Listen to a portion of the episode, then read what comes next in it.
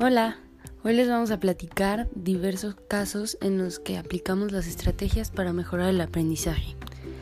El aprendizaje comienza desde que nacemos. Dependiendo del contexto en el que te desenvuelvas, es como seguramente vas a aprender.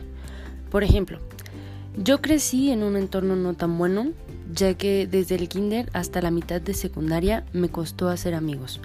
Por ende, eso afectaba mi entorno educativo, ya que yo tenía otras prioridades en la cabeza y una de ellas no era estudiar, sino encajar en un grupo social. En la mitad de secundaria me cambiaron de escuela y al mismo tiempo fui con una psicóloga que me detectó el trastorno de déficit de atención. Esto hizo que yo me diera cuenta de muchas cosas, de por qué todo este tiempo me costaba tanto trabajo aprender. Tenía amigas que solo con escuchar la clase o quienes llegaban a sus casas leían el apunte y con eso ya tenían. Sin embargo, yo era distinta. Yo para aprender algo nuevo tenía que imaginar o tocar lo que quería aprender. Y hasta la fecha es así. El problema era que como mi nivel de distracción era alto, cuando estaba poniendo atención y algo pasaba, me desconcentraba, me perdía y ya no entendía nada. Tal vez un exagerado, pero así fue mi aprendizaje hasta la prepa. Ahora, todo esto cambió estando en la universidad, ya que antes de entrar a la carrera de comunicación, intenté con psicología. No sabía que era una carrera tanto visual como auditiva y muy teórica. Mi abuela es psicóloga y en ella predomina el hemisferio izquierdo del cerebro, ya que es más lógica, analítica, literal, abstracta, objetiva, como mi papá. Él es ingeniero, entonces igual predomina ese lado de su cerebro. A diferencia de mí, que predomina el lado derecho, ya que soy más emocional, intuitiva, apasionada, espontánea, creativa, expresiva. Como pueden ver, somos muy distintos. Para alguien kinestésico como yo, con el hemisferio derecho como dominante, tengo que trabajar la información con experiencias directas.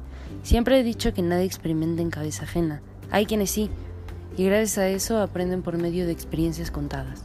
Yo no. Yo soy una persona que aprende por medio de experiencias directas, ya que soy una persona activa y pragmática. Es decir, soy entusiasta, disfruto del momento presente, actúo, luego pienso, soy de mente abierta, no aguanto la teoría, me aburro con actividades a largo plazo, a diferencia de mi papá, que él es totalmente reflexivo y teórico, es más prudente, analiza antes de llegar a una conclusión, escucha, sintetiza, es perfeccionista, enfoca sus problemas por etapas. Somos como blanco y negro. Ni siquiera puedo visualizarme haciendo lo que él. Aunque al verlo todos los días gracias a la pandemia, he podido conocerlo más.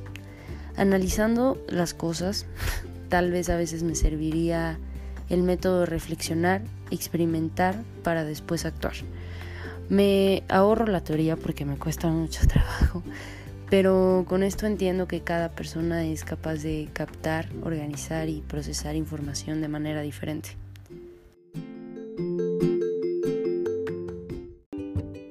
Uno de los pasos que me han ayudado a mi aprendizaje son los factores cognitivos, ya que gracias a ellos tengo cierto orden al percibir información.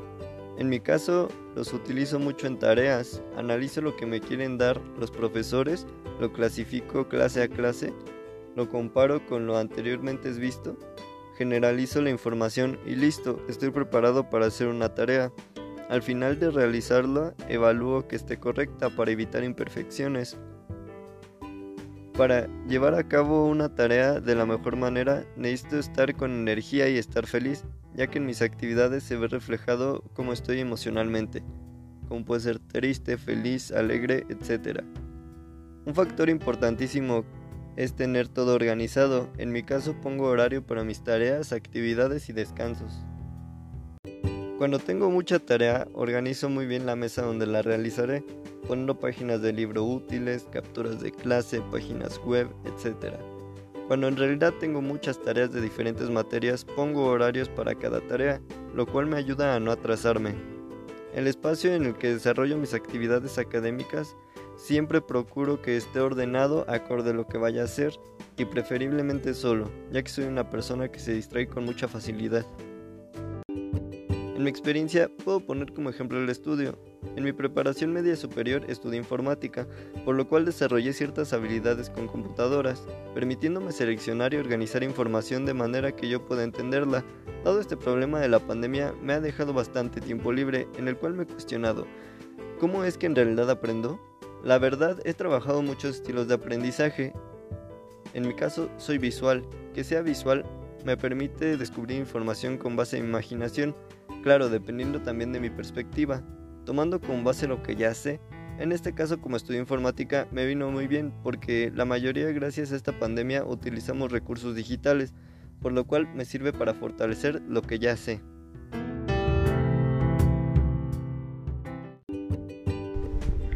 Hola, yo soy Luis y ahorita que están tocando esos temas y hablando de todo esto, me hicieron pensar acerca de la comprensión lectora y todos sus niveles desde la inferencia, la crítica y la apreciación, etc.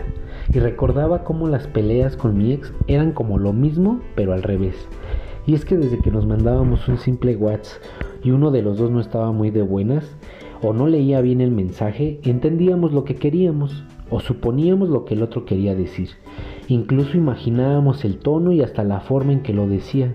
Aunado a lo que yo ya sé o conozco de la otra persona, se hacía todo un caos. Y así es como se forman los malentendidos, por no leer bien un simple mensaje o cualquier tipo de texto. Ay, esto es todo un lío. Yo por eso ya mejor no tengo novia. Bueno, yo soy técnicas de lectura. Bueno, a mi primita le gusta mucho, mucho leer, le encantan los libros. Y entonces yo para que fuera aprendiendo más cosas, le dije cómo mejorar para que tenga técnicas de lectura. Él siempre le digo que siempre lea cuentos antes de dormir, que sean los que él le gusten, los que les haga sentir felicidad, le transmita mucha emoción. También le digo que es bueno establecer un horario de lectura todas las noches o en las tardes, uno que otro libro. Dedicar tiempo también para leer, para ir a bibliotecas, este, que pueda conocer más libros de los que tiene en su casa, que se familiarice con la lectura. También que pues, se puede mejor si no ir a la biblioteca, que pueda ir a comprarlos, tener libros en su casa que le gusten o que la traigan para que así lo pueda leer a gusto, que le transmita felicidad, que lea despacio. Bueno, y también algunas técnicas que puede tener es lectura secuencial, es la forma común como de leer un texto para que se le facilite y no se le haga muy difícil. También lectura intensiva, que es como comprender el texto y que pueda entender de lo que está hablando y de lo que trata el libro. Y lectura puntual, que es este solamente que pueda leer los pasajes que le interesan o como que pueda entender algunas imágenes que pasan en el cuento que lee. Hola, pues el día de hoy les voy a contar qué es lo que hago yo cuando una persona me quiere conocer, una persona quiere saber más acerca de mí. Y es que bueno, por lo regular cuando conozco a una persona que va a formar parte de mi día a día, me gusta ponerlo en contexto con mi estilo de vida, mis gustos, mi personalidad. Y para hacer eso, lo que yo aplico y me ha funcionado hasta la fecha es plantearles una línea del tiempo. Así es, una línea del tiempo. Desde que tengo uso de razón hasta hoy que tengo 19 años. Y me gusta, porque tomo muchos recuerdos, muchas experiencias que me han ayudado a ser la persona que soy hoy en día. Y sobre todo me ayuda muchísimo a que me conozcan más y fácilmente, sin tantos enredos. Pero lo más importante es que me ayuda a que tanto la persona que me quiere conocer y yo nos demos cuenta de lo mucho que he cambiado a lo largo del tiempo.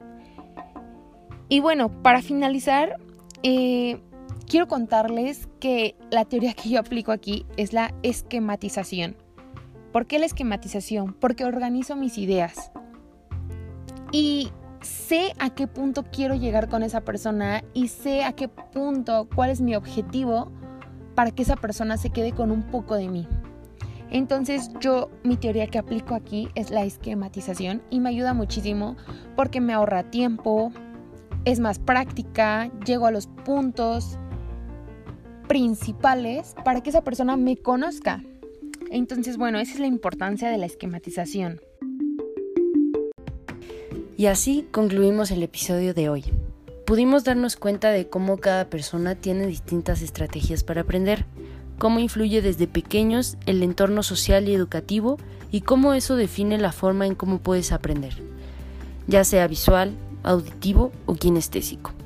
Y con el paso del tiempo, cada uno ha tenido que ir aprendiendo qué estrategias utilizar para mejorar su aprendizaje, incluyendo la comprensión lectora, que en ella entran las técnicas de lectura y una buena esquematización, para así comprender todo de mejor manera.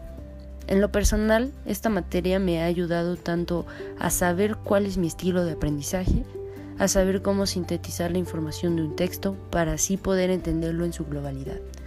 Todo esto con el fin de mejorar cada día nuestras estrategias para el aprendizaje.